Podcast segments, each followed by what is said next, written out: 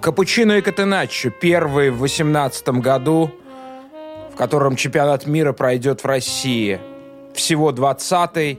Уже полгода мы истязаем вас, доктор Лукомский. Всем привет. Своим занудством, а я своим вздором пламенным. А, давайте обсуждать вздор, вздор или не вздор. А, на самом деле, конечно, вот это вот похмельная прекрасная неделя лучшее время для медитативного, трансцендентального, как, как мы любим с Лукомским, просмотра футбола. А, не останавливается футбол уже не только в Англии, но и в Италии уже понимают, что это шоу существует не для вип-лож, а для тех ребят, которые покупают места не, не, не, не в VIP-ложе, не кормят, э, кормят команды другим способом, а, покупая билет, а, покупая чипсы, воду в буфете. В общем, для, для зрителей.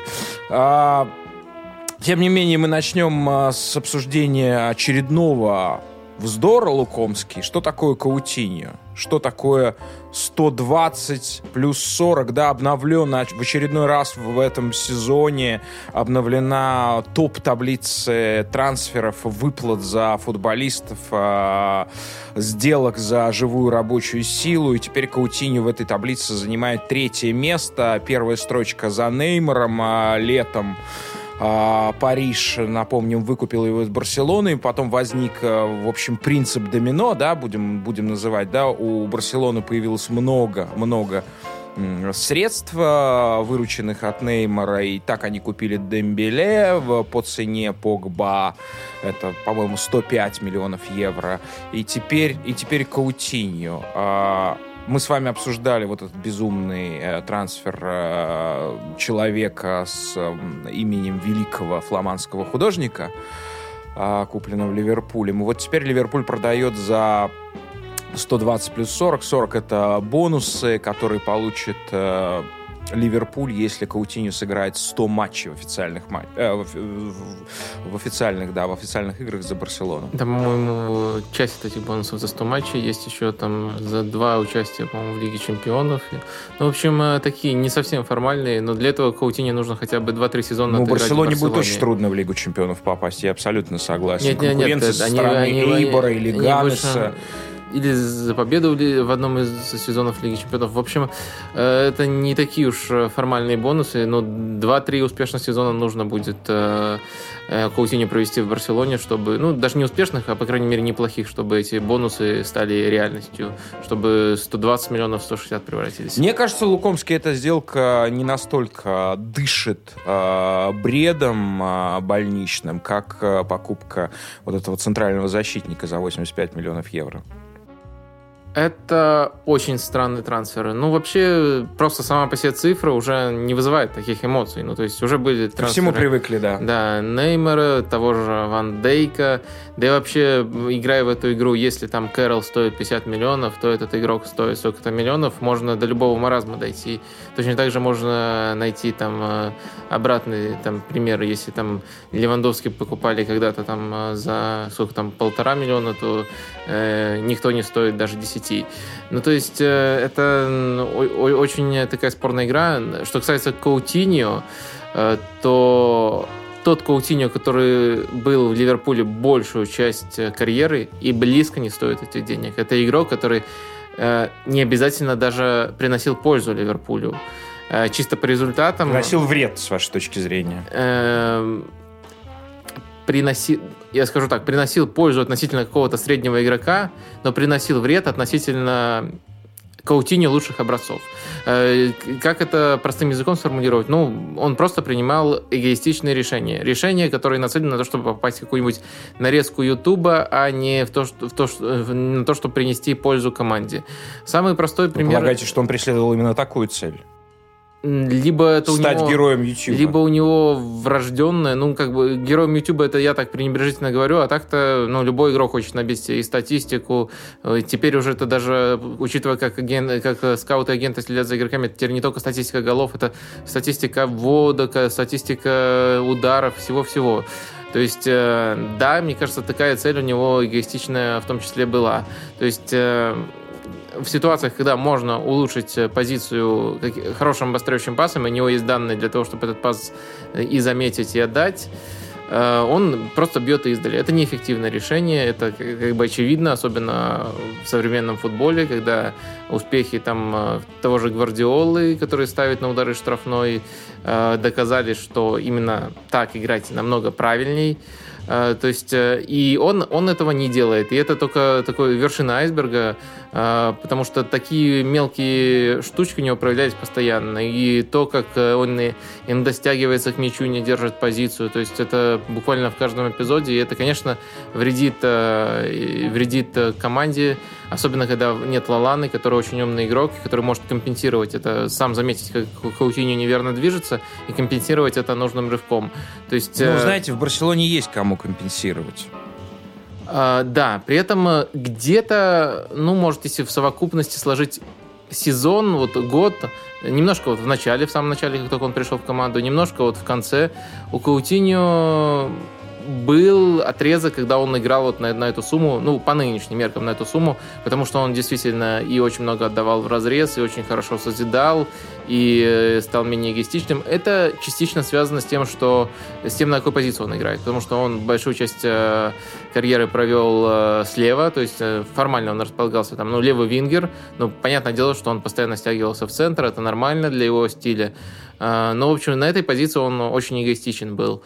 Когда его ставили в центр, это рискованно, потому что то есть, на, надо его создать ему условия, чтобы он мог играть в центре, потому что он не пашет в центре, он не работает без мяча, и надо как-то разместить его в центре полузащиты, и такое получалось нечасто, но сейчас вот... Так а Бускетс все исправит? Есть а. Бускетс, который все исправит. Э, в Барселоне я не думаю. Я больше с позиции Ливерпуля э, рассуждаю. В Барселоне Бускетс не, не такого типа опорник. Это скорее Каземиро э, подошел бы, который вот может действительно исправлять. Бускетс, он хорошо читает игру, но он на больших пространствах, когда ему нужно оборонять большие пространства, вот, конечно, не, не самый лучший игрок э, при всем уважении к нему. Даже Хави недавно пошутил, он как раз э, сравнил Казимира и Бускетса, сказал, Бускетс хорош в чтении, во всем, но не на больших пространствах, потому что даже я Хави, сколько ему там уже, 75, сказал, даже я быстрее Бускетса. Поэтому есть небольшой недостаток даже у гениального Бускетса. Э, в общем, э, когда он играл в центре полузащиты в Ливерпуле, когда создавались эти нужные условия, то с мячом он играл достаточно хорошо. Без мяча все равно ему надо будет прибавлять. Ну, в общем, Каутиньо по таланту, по-моему, вот какой-то тренер, э, по-моему, даже это был Почетина, говорил, что он по таланту сопоставим с Месси. Почетина тренировал его в Испаньоле, угу. но это точно был тренер, который не на юношеском уровне там его видел, а вот в реальной команде там. говорил, что он по таланту сопоставим с Месси, и в этом есть доля истины. Но он сори за это клише, неограненный талант, потому что э, без мяча надо прибавлять, э, стать менее эгоистичным. И в Барселоне, когда есть уже Месси, он не может просто быть эгоистичным и быть успешным одновременно. Тоже надо. То есть есть вот какие-то проблески, какие-то там, ну, 20 матчей за все годы в Ливерпуле, которые, в которых он играл как нужный Каутиньо но надо перенести эти 20 матчей за сколько? За 4 года на 20 матчей э, за сезон хотя бы, то есть чтобы быть успешным трансфером и оправдать такую сумму. Ну, мне кажется, очень тяжело будет Каутиньо это сделать. Надо серьезно поменяться, но потенциал, да, у него есть нужный. Для чего Барселона купила Каутини? Вы себе представляете такое развитие событий, что через несколько лет он становится наследником Иньесты.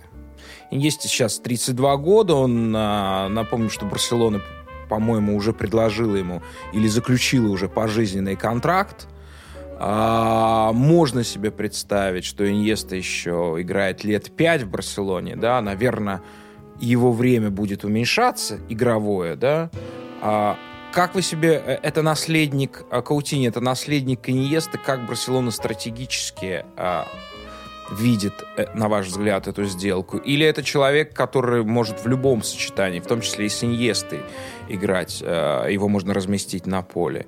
Или это человек, который может кого-то и, и, и стройки нападающих, да, напомню, что Дембеле вернулся после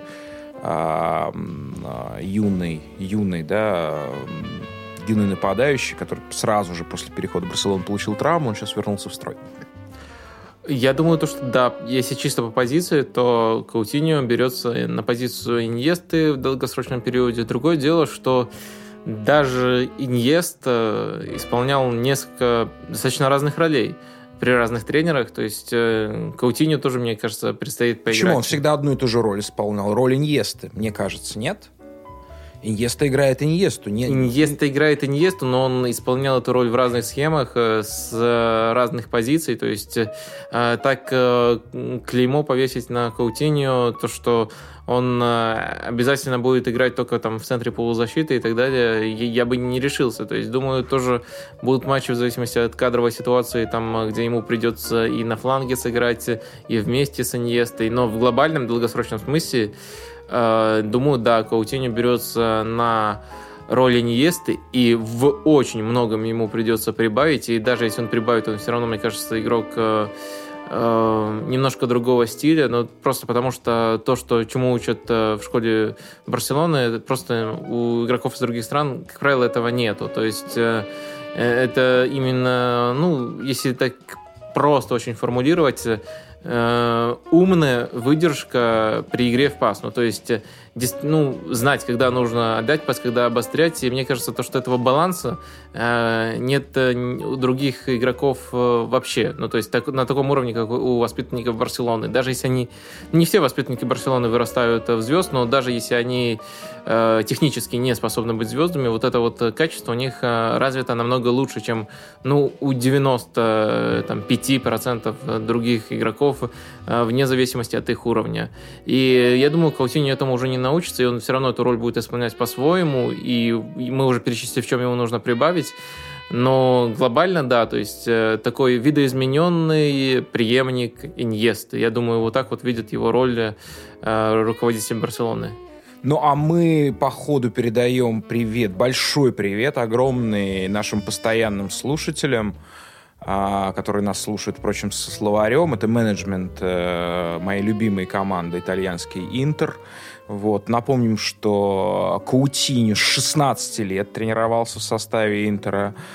А, а затем, ну, ребят что-то опять они стали ерзать как-то, вот перемещаться активно на ягодицах. Они а, сбросили в аренду а, Каутини, ну, потому что Интер а, решал выдающиеся задачи, вот, а, в Ливерпуль, а затем отдали его за 13 миллионов евро а, Ливерпулю. Вот большой привет а, команде Интер, которая сейчас как раз а, ищет, а, который демонстрирует, ну, довольно унылый, э, унылый футбол и ищет сейчас именно, именно игрока такого плана, как Каутиньо. Но сейчас у Интера нет возможности заплатить 120 миллионов евро за игрока, которого они в свое время в 15 лет вывезли из Бразилии.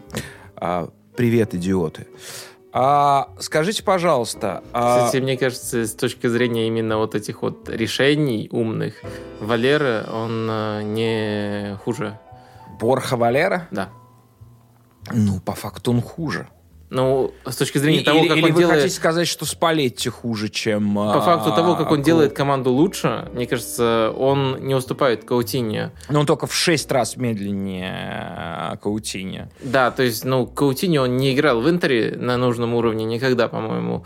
И да он, ему не дали, ему не дали сыграть. В Интере никто его, не, не, никогда и на Ливерпуле, где его так хвалят, все равно результаты без него были лучше. И это не просто что-то притянуто. Там не были матчи действительно э, с какими-то слабыми соперниками. В этом сезоне без Каутини у Ливерпуля 10 побед, одна ничья, и одно поражение. Поражение от Мансити. Наверное, Каутиньо там вряд ли бы что-то решил, и в том матче до удаления Ливерпуль играл отлично. Ну, то есть э, и в прошлом году такая же ситуация была. Там все говорили, Каутиньо помогает взламывать автобусы, но против э, команд, которые парковались против Ливерпуля, э, результаты без Каутиньо были лучше. То есть в Ливерпуле он ну, как бы не доказал, что он улучшает команду. Он яркий игрок, но не сказал бы, что он действительно Ну, в общем, Лукомский, команду. вам нужно ехать не в Вестхэм с Юраном, вам нужно ехать в Интер, вас там ждут, там ждут ваши единомышленники, которые радуются, что они сбросили Каутиню, вот, и теперь они могут решать... Я не думаю, что они радуются, потому что они увидели, что вот э, мастер-класс от Ливерпуля, что этого игрока за еще больше деньги можно сбросить. Но в а остальном я а не думаю, то, что... А. Вот, я, я уверен, что если бы Каутиньо был в Интере сейчас, он бы не сделал разницы. Интер не шел бы выше. Это, это, это, это вопрос не к Каутиньо, а к Интеру. Руководимым мозгом шестилетнего мальчика, который вот фэнтези а, за фантики покупает игрока а, в свою команду, а потом а, удивляется, когда с первой минуты игрок не начинает забивать голы. Вот. Скажите, пожалуйста, по поводу цен. Ладно, здесь мы с вами не, не сойдемся. По поводу цен. Вот то, что таблица, а, таблица сделок крупнейших, а, топ ее обновил, обновляется именно в этом сезоне столь активно. Если за этим какие-то еще факторы, на ваш взгляд, кроме того, что ну, Париж захотел Неймара, любой ценой этого добился. Париж вообще хочет э, стать, э, встать вровень с Реалом, Барселоной, Манчестерами и Ювентусом, и, видимо, уже встал вровень. Или же все-таки что-то изменилось в конъюнктуре, да, в конъюнктуре а, футбольной экономики, что реально накопилась какая-то какая энергия, которая позволяет э, фирмам тратить больше, делать более рискованные инвестиции, точечно и так далее. Мне кажется, то, что это, конечно, часть более глобального тренда, но в этом сезоне вы правильно сказали, что активно обновляются рекорды, но чуть более или чуть менее активно они обновляются уже, ну сколько, лет 7, я думаю, точно. Ну, не до такой степени. Мне кажется, не что... до такой степени. Да, мне но... кажется, все было достаточно ровно а, до именно этого лета.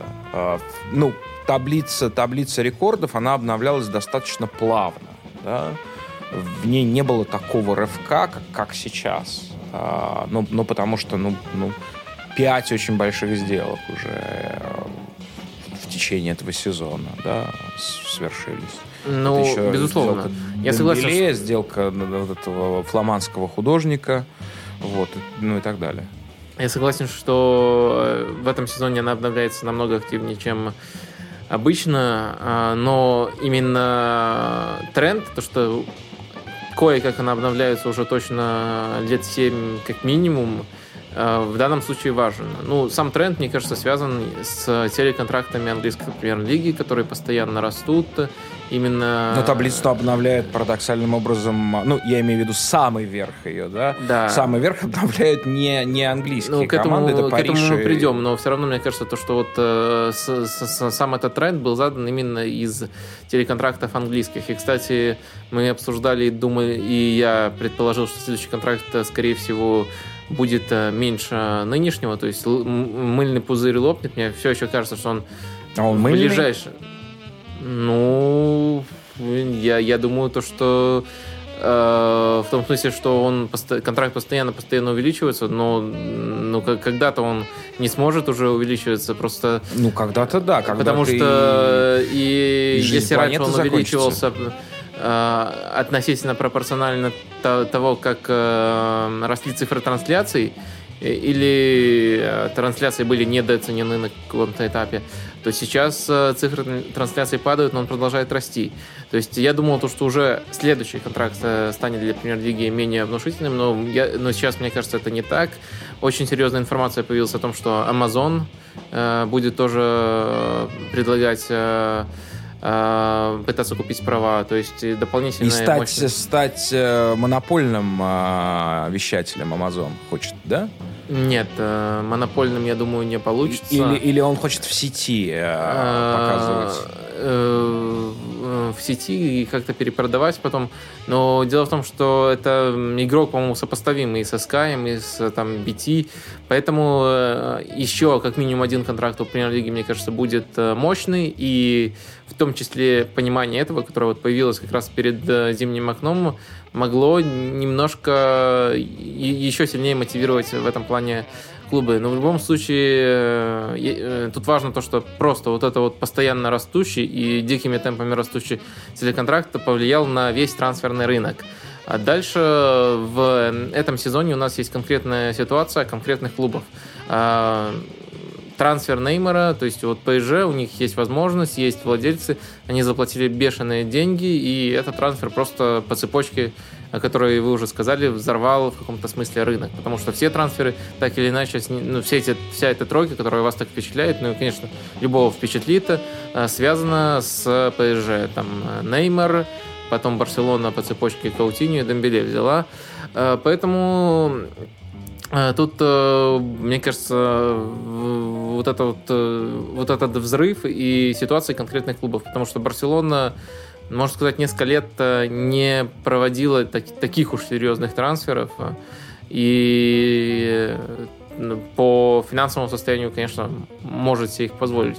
Хотя по зарплатам это сейчас выглядит э, сомнительной перспективой для них, но посмотрим, как ну, Барселона по-прежнему остается одним из самых э, успешных и, и, и по, по объемам да, зарабатывающих э, футбольных фирм мира. Они входят по всей видимости, в тройку вместе с э, Манчестер Юнайтед и, и Реалом, да, по-моему? По-моему, тоже. Вот, поэтому они, наверное, наверное, это экономически просчитано. Барселона же не хочет залезать в статус Интера или вот теперь Милана. Она же не хочет бана на, на покупки, да, на операции рыночные. А, ну, экономически, ну, кажется, то, что не совсем, потому что э, у Барселоны соотношение зарплат к обороту сейчас, по-моему, 87%. Э, ну, при... 87% занимает, а, а, отнимая, вот все, что зарабатывает а, Барселона, да, 87% из этого уходит на зарплаты, так? Так, Я так, правильно понимаю? Так, э, и это нерекомендуемое, конечно, соотношение, потому что э, здоровое считается где-то от 50 до 60 процентов. Ну, это уже никто а не тут тратит. Уже... Там. Нет, почему? В Англии это вполне реально. Там да, даже у топ-клубов... А на что уходят остальные? Э, ну, на что уходят остальные 30 процентов, 30, 40, 50? Трансферы, прибыль, угу. что угодно. Э, поэтому это не очень здоровая ситуация, но в целом э, Барселона настолько мощная э, корпорация, что, мне кажется, они все что угодно переживут. Так что тут это чисто такие заморочки тех, кому интересны футбольные финансы. То есть там сравнить, ну, долг у них тоже постоянно растет. То есть сравнить такие вещи, которые мало мало реальным образом влияют на то, что мы видим на поле, и э, то есть там ближайшие годы за них точно не стоит волноваться, а если стоит волноваться, то нам об этом еще напишут э, 2 миллиона раз перед тем, как реально что-то случится. Так что это, это, это такой гиковский вопрос. Но если говорить, возвращаться к этому росту цен, то мне кажется, то, что вот этот э, постоянный тренд из-за контракта премьер-лиги, конкретное поведение клубов, которые либо решились на, громкую трансфер, на громкий трансфер, который взорвал рынок, либо давно не проводили трансферов и нуждались в перестройке, при этом имеют для этого средства. То есть э, вот примерно такая формула, почему э, почему клубы именно в это трансферное окно так активизировались. И поскольку тут нет одной, одной явной причины, возможно, это недолгосрочный тренд. А мне кажется, долгосрочный, потому что э, таблицу рекордов э, переписывают уже совершенно... Тут нет никаких сенсаций, кто переписывает эту таблицу. А, это нет, ну переписывает это... совершенно определенный э, круг корпораций футбольных, назовем их так. Да? То, что переписывают таблицу и будут переписывать, я согласен. Это тренд, и он даже не с этого лета. А то, что вот э, каждое, каждое трансферное окно будет э, по три трансфера, которые обновляют рекорды, вот это вот мне не кажется долгосрочным. Мне кажется, что вот в этом ярком, но малом а, можно увидеть что-то, часть большой картины, да, а, Показательно здесь то, кто переписывает таблицу да, а, рекордов трансферных. Переписывает совершенно определенный, очень четко очерченный круг компаний футбольных. И мне кажется, это связано вот с ситуацией, которую в свое время Ленин а, описывал в своих работах, да, призывая к, революции, эм, что богатые становятся еще богаче, а бедные еще беднее. Да. А, мы наблюдаем вот этот вот совершенно необратимый, на мой взгляд, процесс э, того, что элита, ее круг очерчивается, да, она, она, она, она формируется, и она может пере... Этот круг может изменять какие-то, ну, конкретные, очень агрессивные действия на рынке, как, например, покупка больших брендов, да, какими-то консорциумами, там, с Ближнего Востока, скажем, да, вот. Но в любом случае мы наблюдаем то, что богатые еще больше отрываются, и эти сделки, а, как ни странно, не, ну, то, что они, несмотря на то, что они связаны с тратами, они еще больше обеспечивают как бы могущество финансовое. Вот. И в результате мы наблюдаем а, в так называемых национальных чемпионатах крайне странную картину. Не странную, а уже очевидную. Да? Мы видим, что к Новому году в двух чемпионатах не может сложиться уже никакой другой картины, кроме как э, лидерство Парижа и, и лидерство Мюнхена. Да? Для того, чтобы это получилось бы как-то иначе, должно произойти что-то экстраординарное. Да? Это должен быть какой-то невероятный кризис этого бренда, а совпадающий с невероятным подъемом какого-то другой команды, как это было во Франции в прошлом году, когда взошло Монако, когда там выросло одновременно 3-4 выдающихся э, футболиста, да, таланта, вот, э, их тут же летом сорвали. Ну, в этом году в Италии точно так же. Наполе, по сути, это просто выдающиеся течение обстоятельств. Да, да, и мы, мы, мы, мы наблюдаем, да, э, ну, то, что Манчестер Сити с таким гигантским отрывом лидирует, здесь мы не будем рассматривать как проявление этой тенденции. Все-таки это связано конкретно с э, достижениями Гвардиолы, да, творческими, спортивными, организационными, технологическими. А может быть, лидерство Барселоны, конечно, тоже огромное, да, совершенно беспрецедентное для последнего времени Испании. Оно тоже не, не показательно, так не будет каждый год. Но в любом случае отрыв феноменальный. И в этой связи встает вопрос, для чего существуют эти структуры под названиями чемпионат Германии, чемпионат Испании. Что это такое? Что это значит? Что в сегодняшнем мире значит слово «француз»? Кроме того, что ты лучше всего говоришь на французском языке. Где эти шлагбаумы, которые отделяют Пруссию от Франции – где, где, эти, где эти каски фрицев, которых так, э, которые ненавидели э, французы, там, 400 э, лет своей истории. Где англофобия там пресловутая во Франции? Или, там, не знаю, не, ненависть к испанцам, соответственно, со стороны анг, а, англичан, да? Сегодняшнее устройство футбольной Европы, она, она описывает реальность, которая давно сгинула в Европе. Зачем эти национальные чемпионаты? Какими глазами на нас смотрят? Что подумают американцы? Что они на нас думают? Да, вот откуда этот сюжет в американском кино? Да, что вот этот вот тихий европейский замок покрыт полумраком. И где-то там в полумраке, в паутине сидит маньяк, педофил. Ну, конечно, где педофилы могут э, водиться? Конечно, только в Европе. Но сегодняшние извращенцы – это не педофилы в Европе. Это люди, которым доставляют удовольствие смотреть, как Париж обыгрывает Труа 8-0. Как Громила загоня... э, выходит на, на арену против какого-то несчастного карлика и избивает его до полусмерти. Каждое воскресенье.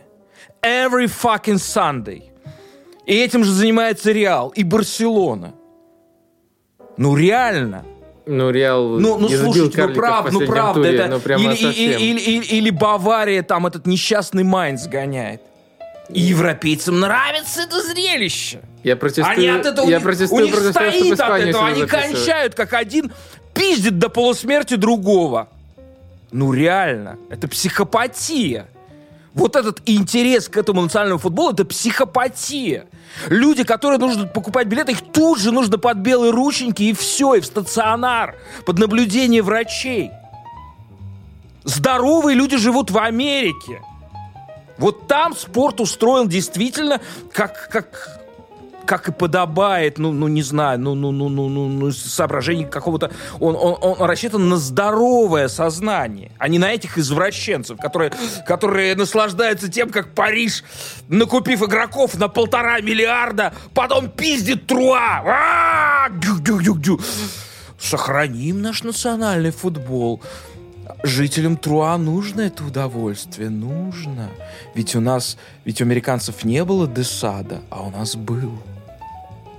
Вот я не понимаю, почему этот порядок, он до сих пор живет. Почему нарушаются эти соглашения Маастриха? Скоро будет, скоро сажать будут людей за то, что он говорит, я немец. Ну, к этому все идет. Ну, нету этой национальной идентификации. Скоро Олимпиады сгинут. Ну, потому что это совершенно бессмысленный ритуал. По-другому будет человек себя идентифицировать по-другому. Нет, они продолжают играть под немецким флагом. Вот, а, а на наших стадионах играется как, как в Америке, как в Америке. Российский гимн перед началом. Вот, стоят э, эти самые ребята, купленные в Аргентине, и слушают э, на «Зенит-арене» российский гимн, чтобы знали, где, кто им деньги платит. Но Лукомский. Ну вы не фигеете от этого. Э, я уже тут э, кричал то, что я не хочу записывать сюда Испанию, потому что вот если ваш э, ключевой аргумент по той же Англии, что там матчи, по крайней мере, остаются равными, что нет этих... Да, Англия это отдельная история. Испании... Англия поэтому всех обс... обскакала. Да? В Испании, по-моему, такая же история. Ну, Реал, Реал в последнем туре Сельта их переиграла по владению, создала не меньше моментов и сыграла в ничью 2-2. То есть таких равных матчей, даже если они э, завершаются в пользу там Реала или Барса, таких матчей там достаточно. То есть я не думаю, что этот чемпионат в этом плане слаб. А, с, остальным, с остальным, ну, в Италии вот э, тоже можно, наверное, а вы знаете, самое, средний уровень главное. ниже, чем в Испании и Англии, но конкуренция или ее подобие возникает тоже. Остается только Германия и Франция. Ну, пожалуй, пожалуй, там есть эта проблема, то, что Бавария... Вы признаете, Бавария... да, что Бавария, Бавария чуть-чуть по... посильнее. Ну, Майнц проведет замечательную летнюю кампанию трансферную и составит конкуренцию Баварии. Не, ну что, что, что же тут иронизировать? Ну, в Германии и во Франции эта проблема реальна. Какой смысл смотреть здесь? Вы представляете, нет. вот что сейчас команда там, я не знаю, uh, Golden State, да, позволил себе там в NBA, да, какой-то трансфер, да, они ушли почти под потолок своих uh, возможных трат, да, и после этого их стали обзывать Баварией. Ну разве можно сравнить Golden State в тех условиях, каких он существует, да, его преимущества, а, с а, преимуществами Баварии, Зенита, Парижа? Да нет, конечно, никогда он не получит такого преимущества. Никогда Golden State не будет там чемпионом 5 лет подряд или 7. Если будет, то значит там будет ну, это будет феноменальный спортивный результат. В общем, мы, мы оба признаем проблему, просто не до конца согласны с количеством чемпионатов, которые ее олицетворяют. Я не понимаю, что это значит. Я не понимаю, что это значит. Вот у меня тоже вопрос. Это что значит то, что Суперлига европейская... Конечно. Не, неизбежна. Но если вы провозгласили Европу, если вы подписали Маастрихтские соглашения, зачем? Создавайте трест из 20... Мне кажется, очень много препятствий таких формальных, которые еще сильно затормозят этот процесс. Я бы сказал, психологически. в целом эта проблема ни, ни, никогда не уйдет. Никуда не уйдет и, наверное, разрешится только таким образом, но я, я считаю, что еще не скоро. Ну, ну да, да. Ну вот и, и, и, и, будут, и, и будут смеяться американцы все, все эти годы над нами, за тем, что мы, мы очень, очень странно, странно очень спорт в Европе устроен. Хорошо, давайте вот от этой пламенной геополитики перейдем к каким-то частностям. Прекрасное время сейчас, не так, не так много футбола, как обычно, поэтому он становится таким обозримым, поэтому, наконец, его можно смотреть внимательно, а, не путаться в череде этих матчей, сменяющих бесконечно друг друга. А давайте попробуем разобраться с таким явлением, явление ли это, да, то, что сегодня в английской премьер-лиге, которая является, на мой взгляд, все-таки самым приближенным предприятием к устройству американского спорта профессионального, э, самой перспективой, самой мощной, самой динамично развивающейся э, лигой мира. Э, и в этой лиге мира, в, этой мощнейшей футбольной лиге сегодня аж три тренера представляют Португалию. То есть Португалия поразить 10-миллионная страна, которая, в общем, ну, кроме своих песен Фаду, а, Портвейна ничем не знаменита в мире, сегодня имеет такое фантастическое, в общем, представительство в английской премьер-лиге. Давайте вспомним о том, что есть еще тренеры, помимо премьер-лиги. Это Виллаж Бош, как бы к нему не относиться. Он, правда, сейчас э, больше увлечен э, какими-то испытаниями экстремальными. Он сейчас вместе с Машей командной в одном грузовике едет э, по направлению к Дакару в ралли. Вот. А, есть Пауло Соуза, который работал с Фиорентиной, неплохо очень работал, поругался со всеми вдрызг. И сейчас зарабатывает опять сумасшедшие деньги в китайской лиге в команде Тяньцзинь, если я ничего не путаю. Вы видите в этом, а, вы видите в этом какой-то феномен? А, или же, как, как всегда, вы осторожно относитесь, и это не ваше слово, а феномен, вы, вы не склонны к выводам по этому поводу каким-то? Меня не удивляет то, что так много сейчас португальских тренеров э, востребованы или относительно востребованы, если речь о Китае.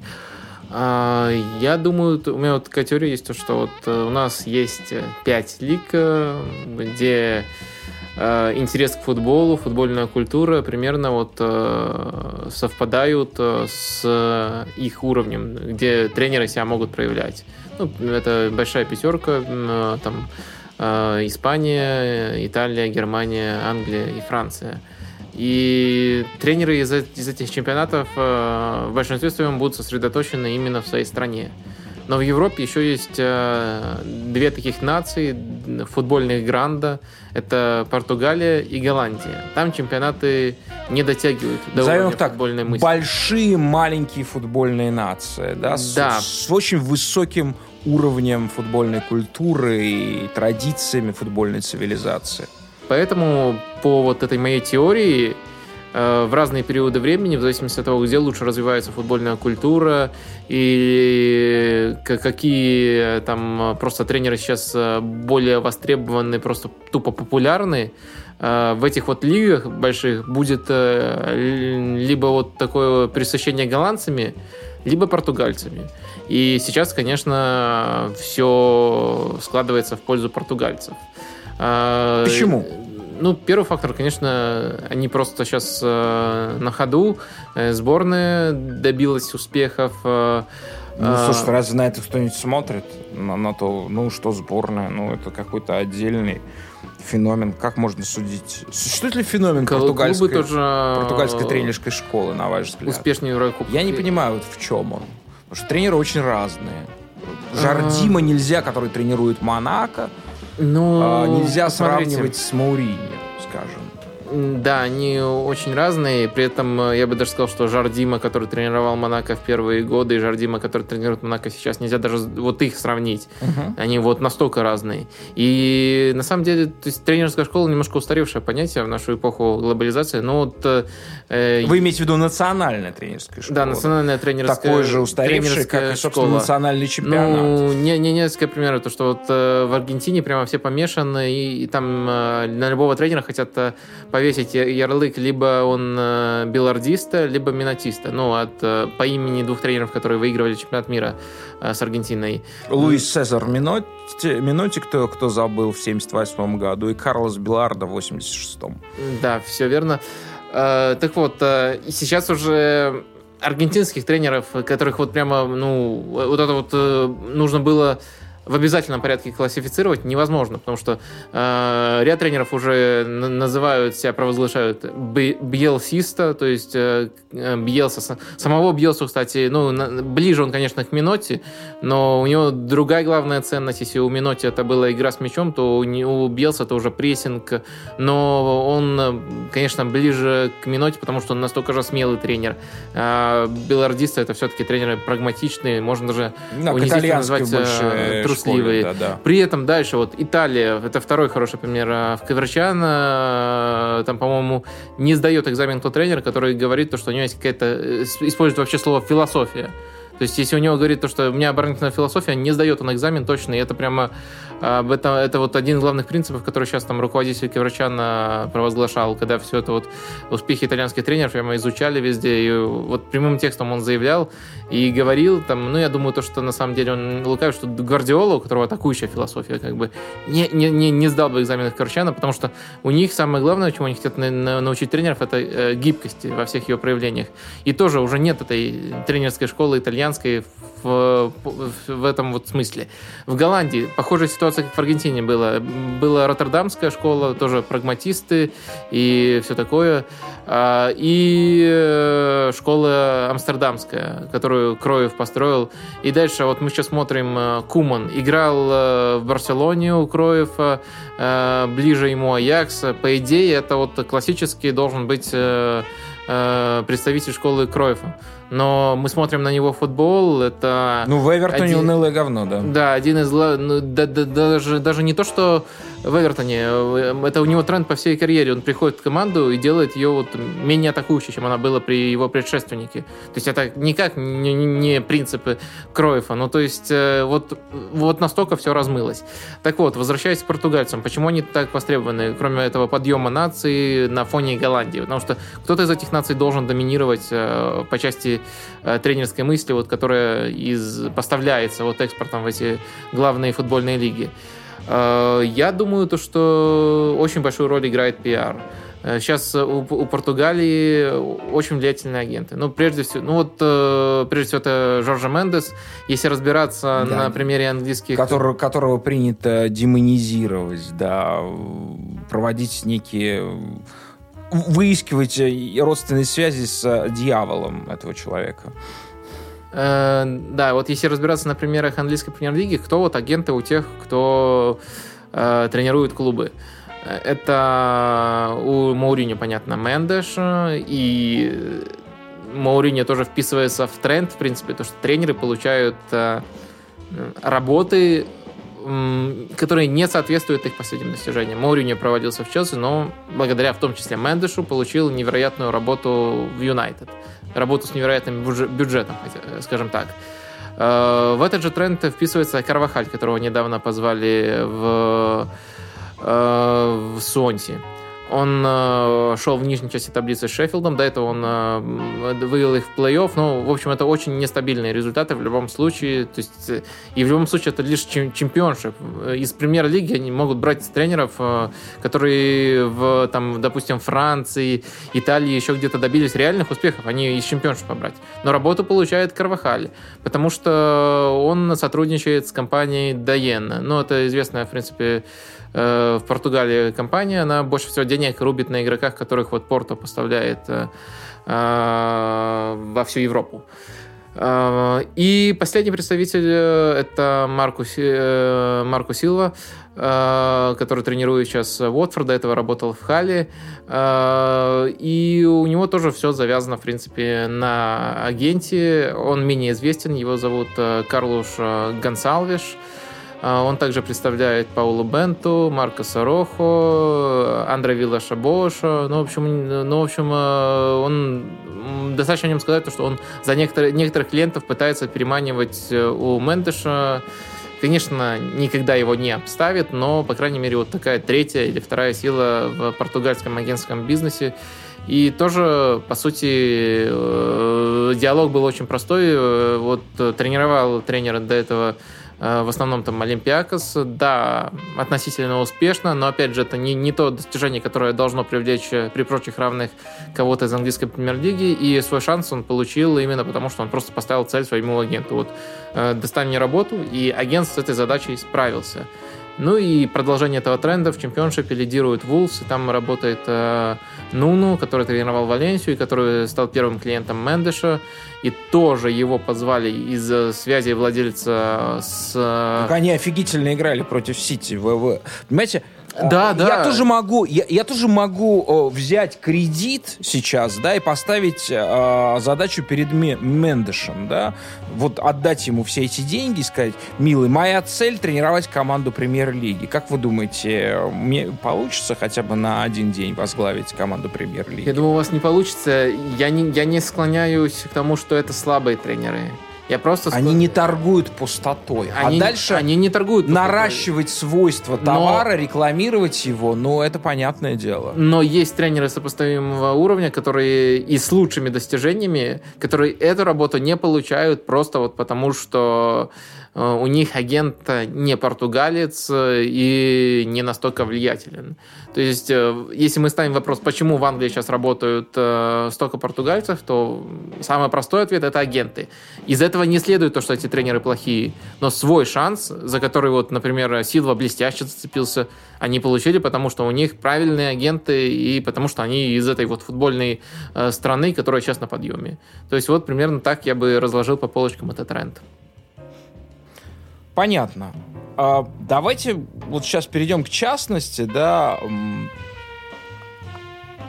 не просто символом, так сказать, португальского, португальской тренерской школы, которая, как вы говорите, не существует, а, но вообще символом Португалии, наверное, самым знаменитым португальцем в мире сегодня является Жозе Мауриньо. И... Криштиану Роналду недоволен. А... Слушайте, как это... А вот, вот, вот, вот что в этой оговорке моей? А, да, я уже как-то Криштиану не... Ну да, вы правы. Вы правы. Номер два. Да, номер два. И а, в последнее время, да, вот, ну, ну там, последнюю неделю, очень занятные вещи происходят, связанные с Мауринем. Казалось бы, ну чем он нас может удивить, да? А, но мне кажется, Маурини очень тонко чувствует то, что происходит в футболе. И он а, как бы является авангардистом, да, он не просто следует какому-то тренду, да, но он, он сам создает тренды. И вот э, в последнее время, мне кажется, Маурини, ну, и раньше был в этом заметен, но сейчас он откровенно пытается инкорпорировать в футбол приемы а, смежного шоу-бизнеса, да, но как, как построены несколько на других а, а, законах пиара. Я имею в виду а, бои без правил и бокс, да, где, как известно, а, принято является частью игры невероятная бравада, бритерство, а, дерзость на пресс-конференциях. А прежде дерзость э, Маурини носила такой спорадический характер. Вот. Сейчас он откровенно, откровенно задирается к Конте, тренеру Челси. И, э, и Конте, надо сказать, этот вызов принял. Хотя я думаю, что Конте не понимает, что его всего лишь тянули в жанр, он сейчас изображает какого-нибудь э, бойца Монсона, там, я не знаю этих имен, вот, во время предматчевой пресс-конференции. А в результате афиша там 25 февраля, когда встретится Манчестер Юнайтед Челси, теперь ожидается, в общем, как э, фактически бой этого самого ирландца а, как его зовут? Конор? Макгрегора. Да? Макгрегора, да, с э, Мейвезером. Флодом, э, Флойдом э, Мейвезером, да. Вот. Обмен, обмен выпадами, и в итоге Конте говорит, что типа того, что мы сойдемся в этом матче, типа один на один, При том, что, ну, как бы странно, да, люди, люди не выйдут на ринг, они будут за его канатами, но это будет именно как, как, как поединок Мауриню против я, Конте. Я думаю, это неплохие рейтинги собрало, если бы потом как раз э, как э, Майвейзер с Макгрегором э, pay-per-view устроить э, какой-нибудь бой после матча между Мауриньо и Конте. Да, да, батл, но а, этот матч будет происходить, потому что они же будут рядом, и, и, и я думаю, что Sky, который будет показывать эту игру, да, они, они будут готовиться к этому. Я думаю, что мы увидим какие-то совершенно новые, новые приемы в области трансляции, да, я думаю, какие-то специальные камеры будут, которые будут следить, там, я не знаю, за, за мимикой, за тем, как а, мочка левого уха двигается у, Конте там и, и, и так далее, да, они, они будут рядом, они будут работать, при этом Конте действительно невероятно экспрессивный человек и э, очень экспрессивно ведет. Это, это не является бравадой, он такой и есть, он человек, который предельно рационально подготавливая игру, проживает ее исключительно в таком вот а, в эмоциональном, в эмоциональном потоке, да, и Маурини решил над этим подшутить, э, вот, ну и, собственно, получил ответ. Что вы по этому поводу думаете? Ну, вот меня интересуют э, две вещи. Э, во-первых, э, как бы это не звучало дико, но сделали Мауриньо это специально. Потому что, потому что первый выпад, он был таким спорным. А Мауриньо непонятно, указывал ли на Конте конкретно. Он просто сказал то, что а, то, что я не веду себя как клоун на убровке, это не значит то, что я недостаточно страстно отношусь к своей работе. Э, и второй, вот э, вторая пресс-конференция уже после того, как Конте ответил то, что там Мауриню надо вспомнить, каким он был раньше. Наверное, он себя и назвал клоуном, свою раннюю версию. Э, и вот вторая пресс-конференция Мауриню, на которой он главное свое заявление пока что сделал, она выглядела немножко странно. Сначала он говорит, что, ну, я не держу зла на Антонио Конте, это все журналисты стравили нас, э, и они должны извиниться и перед Антонио, и передо мной. Но на той же пресс-конференции он э, заявляет то, что я, в отличие от Конте, никогда не был э, замечен в договорных матчах. Э, меня никогда не расследовали относительно договорных матчей. Да, он, он сказал буквально следующее. Я думаю, что я никогда не буду дисквалифицирован за участие в договорных матчах. Имеется, этом... Э, имеется в виду то, что Конте очень долго был под подозрением. А, он не, он не получил обвинительного приговора в Италии, но он проходил как свидетель и по-моему, он получил условную дисквалификацию за то, что не разгласил информацию, а, не, не, ну, что называется, не донес на участников договорного действия. Э, при этом э, вот этот вот контраст у Мауриньо, он заставляет задуматься. То есть, мне кажется, возможно, Мауриньо шел на пресс-конференцию, но вот э, сейчас мне все-таки это не нужно. Мне вот выгоднее просто сгладить этот конфликт, и он начал его сглаживать. А потом у меня проснулся настоящий Мауриньо, и он сказал, то есть, зато вот я, в отличие от Конте, такой вот Нет, я думаю, я думаю, что он понимает, что футбол, он просто настоящий рыцарь футбола. Он понимает, что футбол, что никому не интересна вот эта вот политкорректная, стертая фигня, которую все говорят на пресс-конференциях, да, что нужно инкорпорировать стиль миксфайта и бокса. Да, да, да, да? конечно, конечно, он, вот. всегда, он всегда говорит... Ну, потому что, ну, ну, ну, невозможно, понимаете, вот, вот в а, NBA а, прекрасное шоу, но то, что там происходит а, а, вокруг, да, вот все эти интервью, когда вот эти вот а, мимимишные, мимимишные интервью этих огромных черных парней, да, это же, это же сознательно сознательно стерилизовался дух NBA, да, потому что это было шоу для middle класса, да. Да, Маурини всегда говорит в этой тональности, в тональности не банальной, и это здорово. А, но он мог закончить. Это тоже фраза, то есть журналисты, вы идиоты, стравили нас с конта, это тоже вот нормальный посыл, но он пошел дальше. И мне кажется, то, что, мне кажется, по крайней мере, не факт, что он сделал это умышленно. И вот из этой умышленности, неумышленности, вот второй мой вопрос возникает, э, это зачем он делает это сейчас?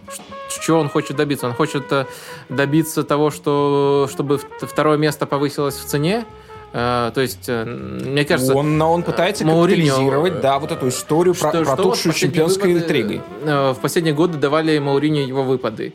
По сути, один раз это сработает, один раз не сработает. То есть, один раз его из-за этих, из этих скандалов, которые он начал там в медиа разводить, по сути, начали сливать из Челси. Э, в некоторые разы это, возможно, как-то Я думаю... сплочало команду. Да и сейчас, вот зачем ему в конце вот этого вот сезона, который относительно потерян, я не думаю, что МЮ выиграет Лигу Чемпионов, зачем ему сейчас это делать, если он может разыграть эту карту, по крайней мере, чуть позже? Вот это получается то, что вот реально, что он может этим добиться, это повысить цену второго места, за которое, скорее всего, будет бороться Челси и МЮ. Ну, на деле это второе и третье место. Ну, какая между ними разница? В Англии, ну, полтора миллиона. Ну, что такое полтора миллиона в контексте тех денег, которые получают английские клубы? Это несерьезно просто. Я, я, я не понимаю, вот зачем Маурини делает это сейчас, я... если он делает это умышленно. При этом мне кажется, то, что, возможно, он неумышленно делает это. Я думаю, что мы абсолютно рациональны в своих самых бессознательных поступках. Бессознательные это и есть по-настоящему рациональное. Я думаю, что он понимает, как меняется природа футбола, то, о чем мы говорили. Я думаю, что э, его позиции шатки э, Манчестер Юнайтед. У него далеко не все получается в плане чистого тренерского искусства, да. А Манчестер Юнайтед не играет сегодня в привлекательный футбол. Он не входит сегодня даже в десятку самых привлекательных команд в мире, да, с точки зрения зрелищности игры. А зато он знает, что какой-нибудь условно динамично развивающийся бренд, если он потеряет эту работу, да, безусловно, первым делом пригласит а, Мауриньо, имея в виду его способность моментально привлечь внимание, даже вот такими действиями своими, да. То есть он из а, матча за второе место, да, ну, 25 условно говоря. Понятно, что там решать будут другие факторы, как они будут играть с командами из второй десятки, да, но а, а в результате матч 25 февраля мы вот ну, с какой стати? Вот, вот мы о нем сейчас в январе говорим, а тем не менее все о нем заговорили, да? То есть человек показывает, как он на ровном месте может сделать из, ну, значимого матча, но, но, но все равно э, никто бы его не выделял особенно, да, там, они, им бы стали жить там условно там за 3-4 дня до этого матча он превращает его в супер афишу, в матч года фактически, да. А, это феноменальное умение, и он показывает, как насколько, насколько он важен для футбола как а, индустрии зрелищ. А мне кажется, что Мауриньо в этом плане в последнее время немножко сдулся. Ну вот сейчас вот, э, вот это выражение про конты, это, эти расследования, договорники, но это по-моему, слишком толсто, учитывая то, что Порту в последний сезон Мауриньо как раз-таки тоже расследовали именно это за договорники. Э, это... Просто конкретно Мауриньо не досталось, потому что он ушел уже, там больше на президента свалилось, э, э, свалилось э, и критики, и, по-моему, даже наказания последовали. Но это слишком толсто для вас. Но вообще, как бы, все вот эти вот, то, что происходит там накануне боксерских э, поединков, да, Вообще народу нравится этот, этот жанр, этих, этих толстых выпадов. Вот это работает. А, ну, ну, правда, смешно смотреть, как а, два бойца перед, э, перед поединком на, на взвешивании стоят и выплевывают так, фактически уже в ритме а, рэп-батла, да, какие-то слова друг другу в лицо, да. Ну, все же понятно, что это не настоящее, это почти какой-то рестлинг прости господи. Вот, э, что это такое балаганное абсолютно прием низкопробного шоу, да.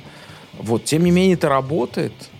Люд, людям нравится наблюдать, как а, ну, понимаете, это... один человек оскорбляет другого, троллит его и так далее. Людям нравится это наблюдать. Ну, это можно делать по-разному. Но вот с, с такими темпами, вот, э, ну, люди же это легко, это легко проверяют, и многие люди банально это помнят.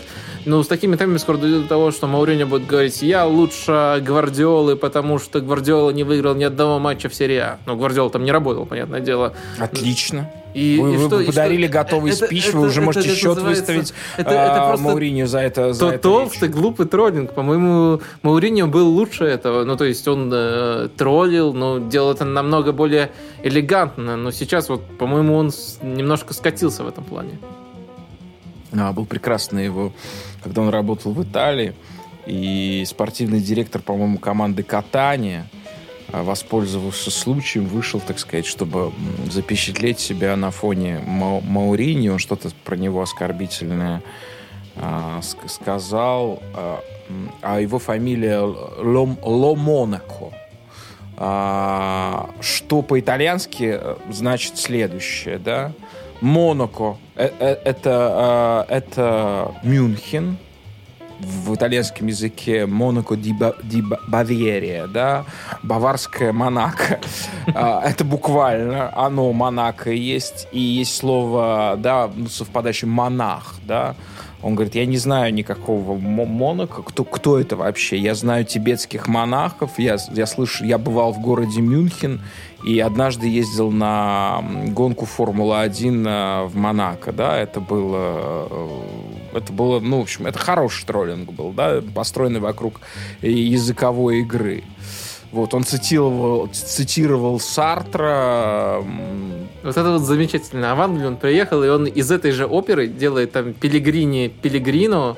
Ну, то есть он э, как бы, ой, я оговорился, конечно, я случайно, но, но это, опять же, намного толще, чем то, вот, о чем говорите вы. Ну, то есть был Мауриньо настоящий, и сейчас он как превратился в какую-то карикатуру того, он, каким ну, его да, он превращается немножко, да, он потяжелел, но он, он понимает, что он теряет. Мы же с вами эм, эм, вынесли, тоже выступили довольно толсто, э, вынесли в качестве заголовка одного из наших подкастов э, «Маурини больше не топ-тренер». Вот, и, по-моему, по-моему, этот подкаст послушали лучше всего в итоге. Да, потому что... Нет, там текст прочитали хорошо, а подкаст, к сожалению, не так хорошо послушали. Наверное, уже слишком разозлил, разозлил их заголовок. А, ну что, сегодня сделаем Мауриньо больше не топ-шоумен, или как назвать? Да, мне- да- давайте в, в- в этой связи, вот смотрите, меня что интересует. Скажите, пожалуйста, вот в, в русле этой тенденции, да, то есть э, заимствования приемов э, другого шоу-бизнеса, как бы смотрелся Сергей Юран в этом контексте, учитывая то, что Юран, ну, ну, мы, мы отмечали его заслуги творческие, да, но помимо этого мы знаем, что в прошлом году Юран принял э, участие в шоу э, на канале Матч ТВ, которое называлось э, реалити-шоу «Кто хочет стать э, легионером», да, а, посвященное футболу, и, э, и это совершенно как бы феноменальная история. На мой взгляд, исключительно мой, это не очень хорошо придуманное шоу, которое, тем не менее, имело фантастический, а, фантастический зрительский успех именно за счет участия Юрана в нем. Напомню, что а, шоу «Кто хочет стать легионером» собрало абсолютно рекордные рейтинги, доля до 28 поднималась. А, Специально ставило руководство Матч ТВ в одно время с голосом по Первому каналу. И а, это шоу уводило зрителей у, у голоса, м, то есть конкурировало с ним. И я это связываю, конечно, с э, талантами невероятными, которые продемонстрировал Сергей Юран, который участвовал, играл в этом э, реалити-шоу, потом ушел из него. А как вы думаете, как он бы смотрелся бы на фоне Мауриньо и Конте? Я думаю, он бы избрал э, манеру поведения Алекса Фергюсона. То, есть благородство, да? Ну, не Он- совсем он не- благородство. Это такой Алекс Фергюсон, особенно по отношению к э, медиа, это очень такой жесткий, но А, чётко. прямоты, да, такой как бы исконной прямоты, на, народного персонажа, такого фактически вот, ну, как бы парня, который из леса пришел и наблюдает этих вот фриков кривляющихся, да, городских, и рубит правду, да? Для меня Фергюсон это все-таки такой жесткий диктатор по отношению к прессе, который при этом понимает, э, э, что ему нужно. То есть он очень часто дисквалифицировал журналистов. Там, по-моему, больше 10 лет BBC вообще не допускался на его пресс-конференции. Вообще ни один журналист... Такое возможно в Англии? Да, такое возможно в Англии. По-моему, в, по-моему, в случае Фергюсона он даже флеш-интервью BBC не давал, хотя это Э, вроде даже по регламенту нужно было с какого-то времени делать, но Фергюсону многое дозволялось в Англии. Э, в любом случае... А как, как вы думаете, какой бы, какой бы медиа лишил бы аккредитации в первую очередь Юран? Э, Юран, я думаю, то, что вот он бы, ну, наверное, наверное, Спорт Экспресс отыгрался бы, отыгра, отыгрался, отыгрался бы на Спорт Экспрессе, да? да? Это, это такой ну, с историей медиа, по крайней мере, э, поэтому... Знаменитый бренд, он бы решил бы в первую очередь по нему ударить, да, то есть лишить английской аккредитации э, Спорт-экспресс, да? Ну да. Э, в любом случае, э, Фергюсон четко понимал, чего он должен добиться каждым этим ходом, даже если он там выглядел со стороны диктаторским и эмоциональным. Я думаю, Юран вел бы себя точно так же. Вот э, то знаменитое видео, где он выясняет у журналиста, вы из какого издания. Телевидение или пресса? Какая пресса? Какая? Название? Автосити? Я сейчас закончу на этом. Давай, выходи отсюда, смеешься. Ну да, это оно да. как бы есть прообраз этого, да. То да. есть он в данном случае здесь как бы цитирует э, Фергюсона, то подражает ему. Это да. кажется то, что он эмоционален. На самом деле он просто взвешенно идет к своей цели, он понимает, чего ему нужно добиться, какие э, слова должны доходить до публики, что лучше придержать. Поэтому мне кажется то, что э, он бы э, выдавал журналистам то, что им нужно, яркие цитаты, но полностью контролировал бы ситуацию, как а, Фергюсон. А как вы думаете, вот э, в подражании э, Фергюсону дошел бы до каких-то ну, буквальных вещей? Например, стал бы он, например, э, окрашивать свое лицо в, в красный цвет, как было у, у Фергюсона, да? Или, может быть, ну, Алексу Фергюсону приписывают, допустим, там наверное, мнимое, а, это невозможно совмещать, но какое-то увлечение алкогольными напитками. Вот. А Юран, как известно, человек, э, ну, совершенно, кроме воды и соков, ничего не потребляющий. Вот. А стал бы он в, в этом смысле подражать Фергюсону? Ну, я думаю, то, что не во всем, конечно, он бы стал подражать э, Фергюсону. Ну, например, вот я думаю, то, что он бы, наверное, смог бы вот разговаривать на абсолютно непонятном англичанам английском языке, как Фергюсон. Угу. А, немножко по другой причине, но... Да по не, крайней... ну по той же, да, ровно по той же. Потому что Юран тоже у него, да, да, у него, у него бы, у него бы тоже получилось бы говорить так же непонятно, как и Фергюсон на английском языке, да? Э, да, что касается остальных увлечений, но они просто у Юрана очень четкие. Мы, например, там про его игру на рояле уже упоминали. У Фергюсона это вот скорее из такой оперы это скачки. Я не думаю, то, что достаточно у тренера, тем более действующего, такого как Юран, времени для того, чтобы еще одно такое увлечение перенять у Фергюсона. Ну, ну да, к тому же он не преследует э, таких целей обезьянничать буквально, да, он, он, он просто какие-то тонкие тонкие рифмы выстраивает в данном случае. Конечно.